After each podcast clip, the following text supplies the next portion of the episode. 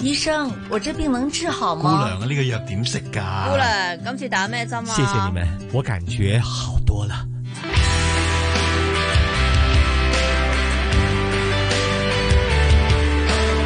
醫護從心出發，主持楊子金，嘉賓主持關志康。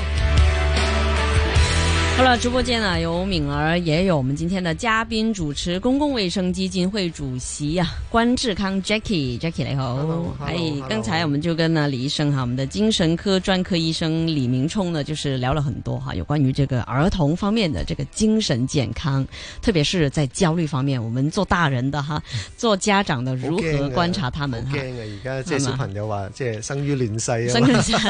生於亂世好大好大壓力啊嘛。係啊，大壓力啊。其實學校裏邊呢，我成日都聽啲即係啲朋友講呢啲小朋友啦。咁其實佢哋都好大壓力，即係我啲朋友好大壓力就，因為佢話啊，其實誒、呃即係啲仔女呢，有時即係都會面對一啲叫做嗯誒、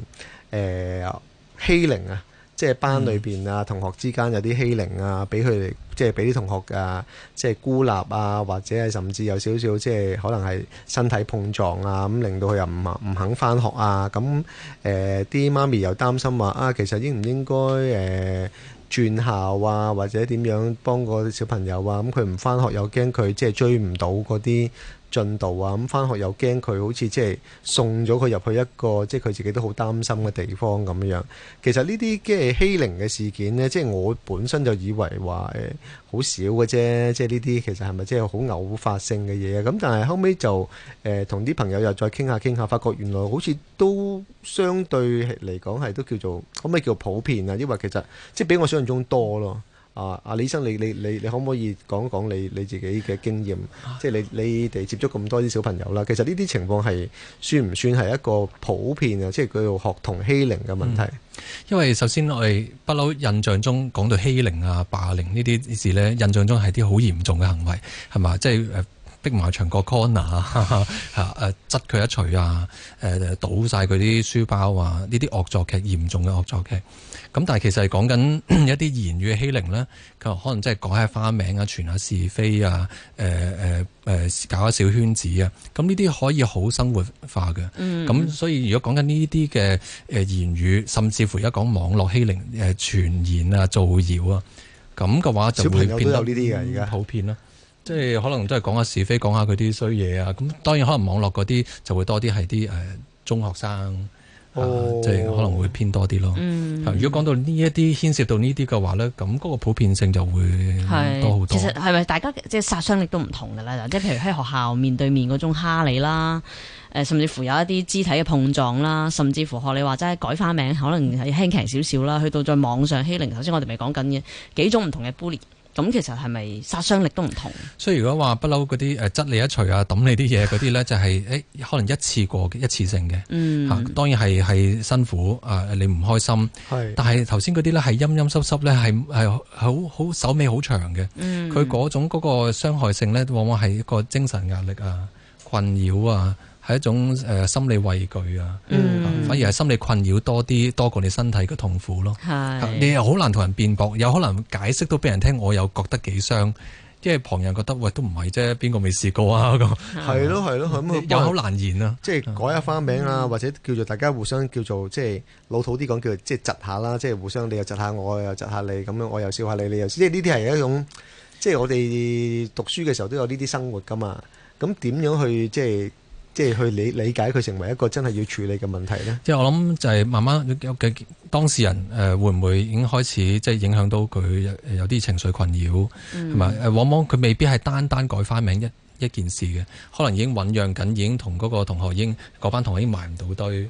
嚇誒講花名只係嗰個導火線嘅啫嚇，嗯可能其實已經係誒、呃小息啊誒、呃嗯中午啊，其實誒、呃、體育堂都要講埋堆噶嘛，都要分隊噶嘛。係啊，係係，反而係出現一個被孤立嘅情景。嗯。嗯。咁就靠佢自己講嘅啫喎，係嘛？係啊，其實我覺得嗯係，或者係即係靠身邊有冇啲好嘅同學係。願意，唉，不如你一早啦。咁嗯係啦，咁但係往往有時出現嘅情況就係呢，因為佢出現畏懼呢，佢不知不覺亦都會孤立咗自己。 OK，嚇誒、又或者佢哋嗰本身嘅社交能力呢，可能會弱啲嘅話呢，連身邊一兩個同學都未必有人傍住佢，咁佢、更加會變得受眾自知的嗰、個嗰、個風險會增加。會唔會係佢自己翻到屋企，佢肯講出嚟，同爹哋媽咪講出呢個問題，其實就冇咁嚴重嘅。如果佢完全唔講，完全都好勉強，或者又好似即係誒好乖，做一個好乖嘅小朋友咁，跟住就照聽媽咪講，但係媽咪又覺得佢好似有啲唔開心，佢又話冇喎，會唔會呢啲仲嚴重 啊？都會，所以你會睇到嗰個性格特質就係傾向將啲事情啊，即係誒、呃小事化無，誒、或者否認事件係抑壓。咁呢啲性格特質，佢亦都唔會將自己嘅問題講出嚟，佢亦都唔係咁能夠 say no 嚇、咁所以呢一啲嘅性格特質嘅小朋友，容易變成一個受攻擊嘅對象咯。哇死啦！我都係咁樣，我成日都係咧，好容好難 say no 啊，盡量係要控制我自己嘅情緒啊，我成日都係咁樣嘅喎。所以就變得有時誒身身邊嘅屋企人，即係即係都唔知幾時係一個信號，我需要嗯即係驚去佢爆係咪啊？嚇、啊即係話可能有時真係等到佢真係頭先咁講，誒、瞓食又食唔到，瞓又瞓唔到，翻學都驚。嗯但係有時嗰、個可能嗰個困擾已經醖釀咗一段嘅時間咯。咁嗱誒，處理呢啲叫做誒、呃、簡單嚟講叫情緒問題啦，咁、嗯樣咁其實就誒、呃我有一個唔係好明嘅地方咧，就係、嗱，咁呢啲啊應該係。誒老師做㗎，學童嘅咁啊，老師應該就日日對住佢哋嘅，因為醫生又好，家長又好，都唔會每日睇到佢嘅情況。咁啊，老師會睇到啦。咁跟住老師如果啊都唔係話誒，因為老師都係負責去叫做教佢哋嘢啦。咁有唔同嘅科，亦都有班主任咁。咁除咗老師之外，有社工啊嘛。咁學校有社工，咁其實應該社工去照顧佢呢啲叫做誒、呃情緒問題啊、行為問題啊咁。咁其實老師、社工同你哋精神科專科醫生，其實嗰、個、啊分工喺邊度啊？往往我哋真係要做翻一個診斷嗰個把關啦。嚇、究竟誒、呃究竟會唔會表現出嚟嗰個焦慮或者啲欺凌嘅經歷經驗呢？究竟係因定係果？嗯嚇、啊究竟本身究底佢嘅性格發展、社交發展係，譬如可能有啲誒誒未診斷嘅過度活躍症狀啊、自閉性嘅傾向啊，或者啲抽動症嚇、變得一啲不恰當嘅行為呢，又會招惹人哋嘅排斥。嗯定係咧誒係係係誒，因為個誒社交壓力而導致有啲焦慮。嚇啊嗯咁呢啲係我哋真係要把關。咁如果我哋了解咗嘅時候嗯咧，我哋針對性嘅處理，當然一定要靠老師、社工、家長三誒多方咁面你頭先合作講做呢啲嘢，佢社工都做到喎。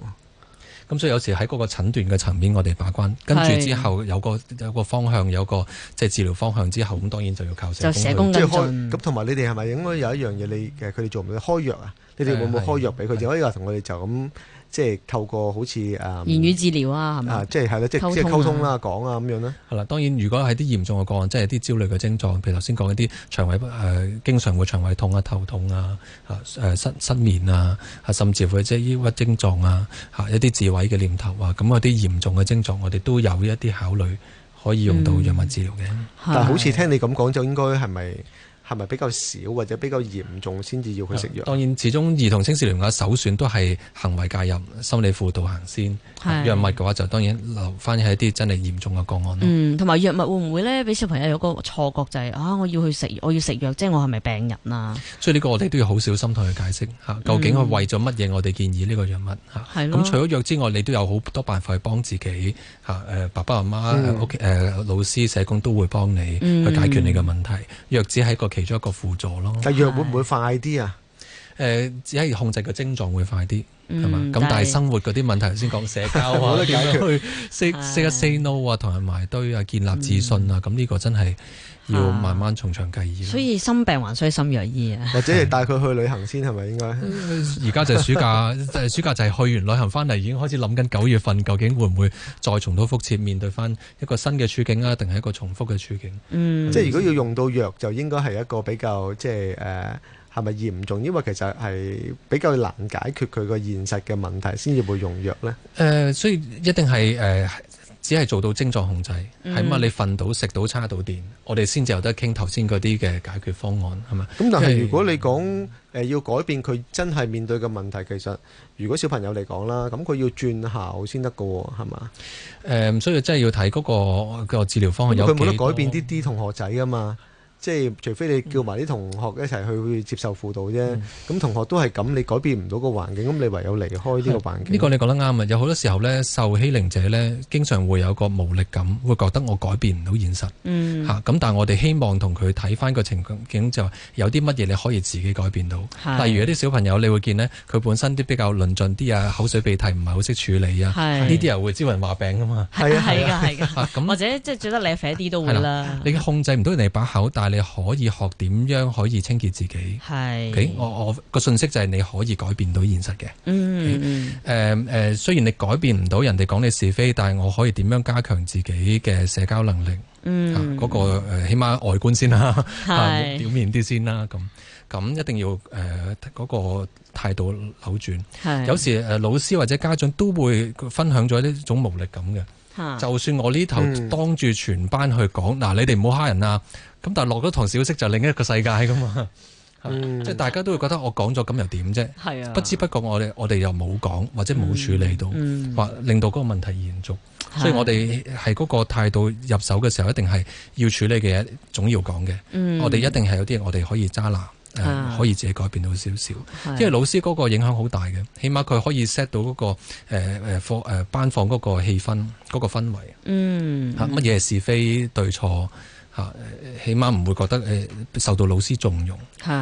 啊，李醫生啊，誒、我睇即係一個即係網絡嘅文章講咧，佢就話其實呢啲欺凌咧，除咗話被欺凌嗰個小朋友咧，就即係產生一啲心理嘅嗯即係壓力啊或者問題之外咧，旁觀嗰啲小朋友咧，即係覺得即係佢又唔關佢事嘅，只不過佢喺度旁觀嘅啫，即係見到佢啲同學俾人恰咁樣，咁佢都會產生一啲問題嘅喎、係啊，呢、個旁觀者，因為大家用開誒社交媒體就會知道，即係任何大家有個心態想呃 like 噶嘛。旁觀啲花生友就係派 like 嗰啲人啦，係嘛？佢亦都會有個心態就係、咦呢一次唔到我俾人欺凌，會唔會下一次到我呢？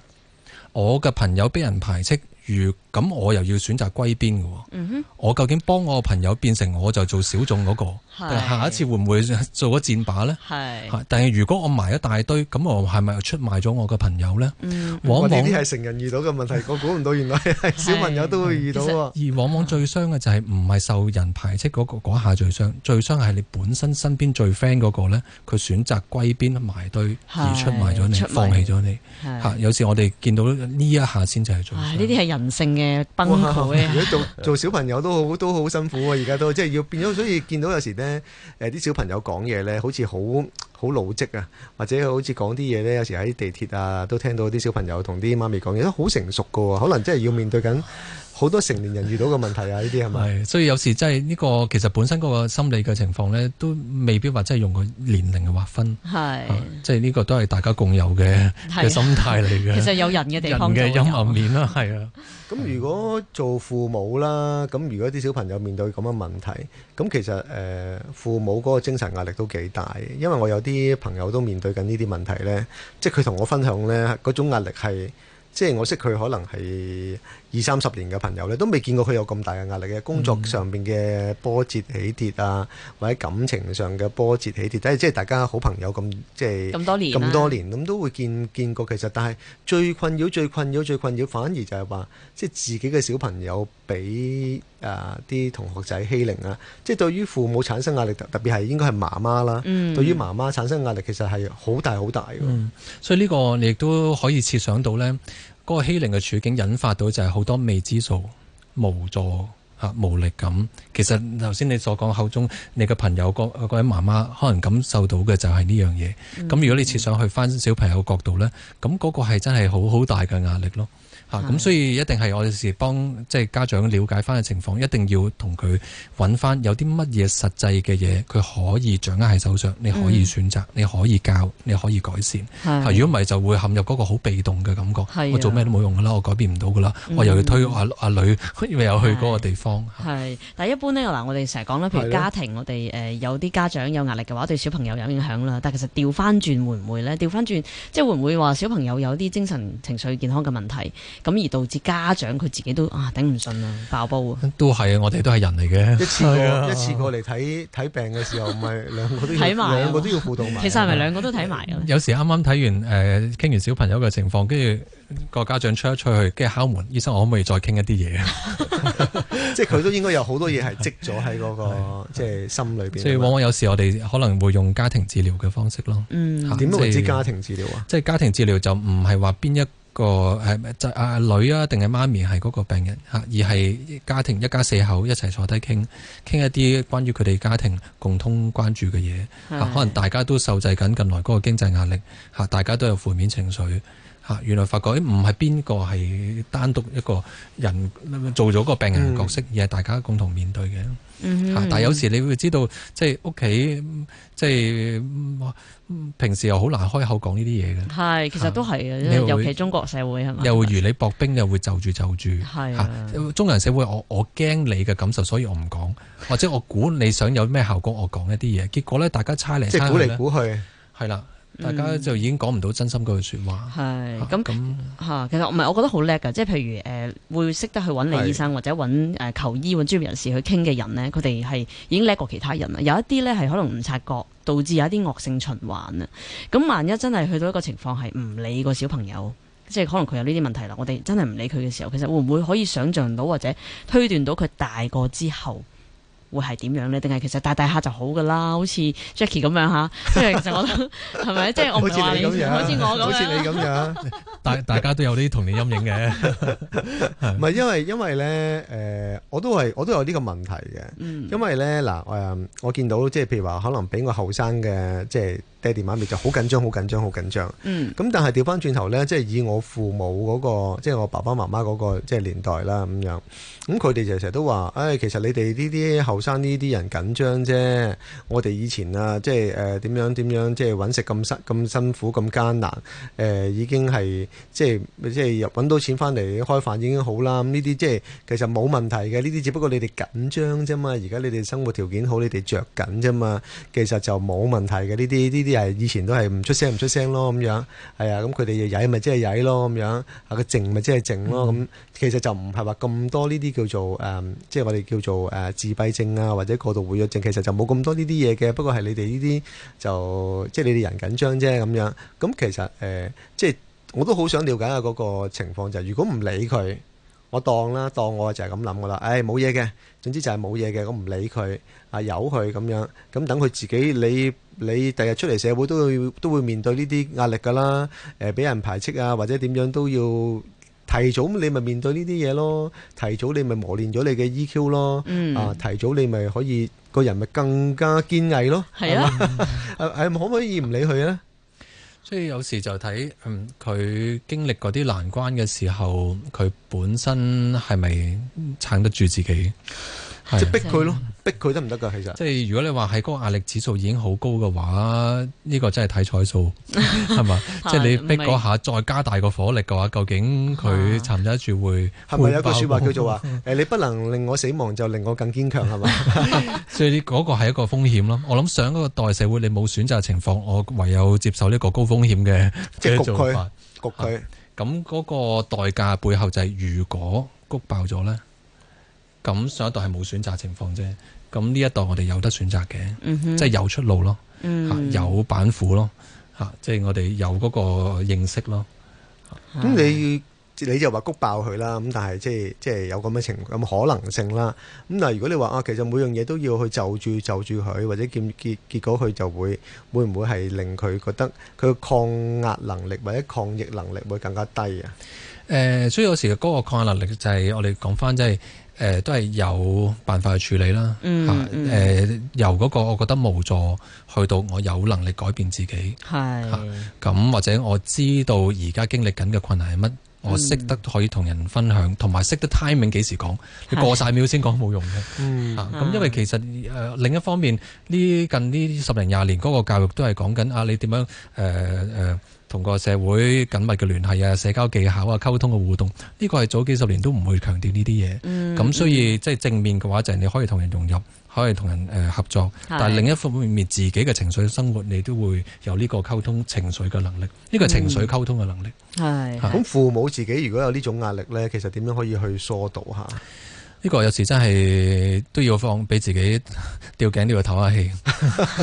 吊頸頭。我幾時可以唞起九月啦？係啊，係啦，係啦。講起開學咧，其實暑假真係過咗一大半嘅咯。嗯嗯，即係我哋即翻咗有兩大概三個星期到，又要再翻學啦。咁係啊，即係而家簡難得有位兒科專科醫生嚇，我哋講緊精神科專科醫生喺度啦。咁不如都教下我哋啊，家長又好，小朋友都好啦，即係要迎接呢一個九月份嘅開學。咁其實有啲乜嘢心理上面嘅準備，我哋可以去做下嘅咧？我諗都都係平常心還原基本步。有幾樣嘢啦，即係我哋好心急想啊，下一個學期呈分試點樣追成績，嗯我哋唔講嗰啲先嘅，講翻最基本，適應翻個時間規律。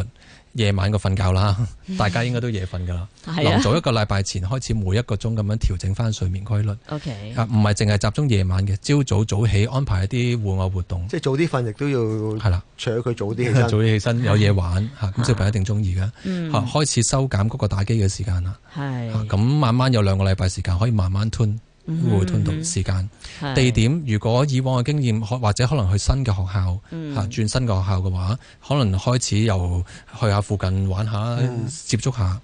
人物嚇時地人啦。啊係咁開始揾翻一啲誒之前學期啲 friend 啊、朋友啊，有咩過節啊，為大家塞啊四四六拆掂佢啦，或者係可能已經唔記得咗噶啦，嗯嗯嚇嗯嗯，定係得佢個心入面喺度諗嘅啫。但係當你係真係見面，發覺咦人哋其實冇人記得你單嘢嘅喎，係咯係咯。啊咁其實已 經已經舒緩咗，有新嘅對象啊啦，係啦係啦嚇時間、地點、人物嚇，最尾先至講嗰個學習。係最尾先講學習，咁當然啦，係成績係擺其次嘅，係即係我哋嘅校園生活係最着重啦嚇。咁呢個時候呢，我哋其實都有好多八卦嘢想問下醫生啊，我係哋啊，嚇即係問一問佢嘅嚇個人嘅發展同埋一啲私人嘅問題都先。都有被欺凌過。医护从新出发，我们一起跟你学，你学，你学。好啦，跟你學咁啊，Jackie 不如你問先啦。 我想知道你自己點樣減壓啦，醫生啊，因為你你應該聽聽埋埋好多嘢都好煩㗎咁樣，誒點樣減壓啊？誒、呃都係要俾自己唞下氣，做啲無聊放空嘅嘢。咁但係同時候，有時我哋都會誒、都有自己嘅樹窿啦，嚇、即係屋企人啦，誒、嗯係自己我自己身邊太太啦，嚇、啊同時都我我自己其實都有見緊嘅治療師，嗯即係我嘅師傅嚇。係哦咁嗰、個嗰陣時，我做翻個病人嘅角色嚇，係嗰陣、時就任我自己亂噏即係真係你嘅工作會為你產生一啲壓力喎。情緒壓力，而嗰啲我亦都唔會將嗰啲困擾同屋企人，因為嗰啲係工作上嘅困擾，實實在亦都太多。嗯啊、每日接觸即係自自殺啊、幻聽啊、絕望感啊，呢啲嗯係太過重係擔。好好負面啊，同埋好沉重係咪？啊，所以我都要揾一個人去 去幫我去梳理一下。嗯，即係真係會影響到你嘅心情嘅。誒、都會嘅，即係大家都係人人心肉做。即係初時誒啱啱入行嘅時候會覺得，誒、一單埋一單啦，放工就放工啦。但係不知不覺其實唔係咯，不知不嗯覺連自己嘅誒、呃情感關係啊、婚姻關係都會，因為覺得好灰，啊冇咗個耐性，冇咗放工個耐好性燥底，或者放工講嘢講到我唔想再講嘢，啊哦。因為你嘅工作應該應該要講好多嘢係嘛？或者不停聽人講 嘢。啊咁但係翻咁會到唔會屋唔企想聽人講嘢咯？ 咁老婆咪喂你搞咩啊你今日黑口口口黑面咁啊，係咪發生咩事？因為你笑咗成日啦係嘛？啲耐性已經用晒喺工作嗰度。嗯，咁小朋友咧啊，你小朋友啱出世啱啊。啱出世一歲。啊！呢啲仲敢生小朋友啊？見到咁多小朋友有問題，好嘢喎！都係都係一個都係一個係一個勇氣嚟，勇氣啊覺得係好大係我覺勇氣得喎。嗯係一啲其他家長生一個兩個再追三個 啊，我非常之佩服佢哋。啊啊咁你會諗住點樣去管理佢嘅即係精神健康啊？